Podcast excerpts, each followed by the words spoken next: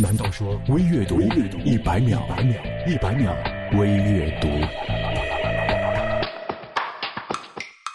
一个男人失恋了，朋友安慰他说：“没有关系，你很快就会忘了他，找个更好的女孩。”男的说：“不，我不可能很快的忘了他。”这个男的随后大喊：“我给他买的很多东西都是分期付款的。”生命最重要的，其实可能只是拥有最平凡但温度恰好的家人，可以拥抱着所爱的人的缘分和对众生以及地球的慈悲。爱，亲近但遥远，一生中能有幸拥抱值得爱的人、值得尊重的生命，已经是最大的福分。别人想什么，我们控制不了；别人做什么，我们也强求不了。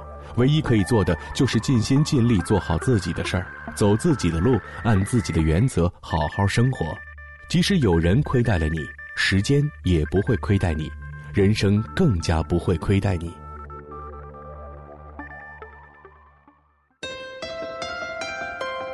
Maybe God wants us to meet a few wrong people before meeting the right one, so that when we finally meet the person, we will know how to be grateful.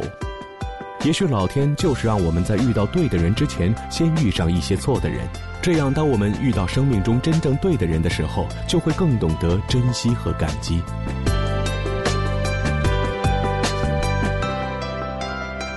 难道说微阅读一百秒，一百秒微阅读？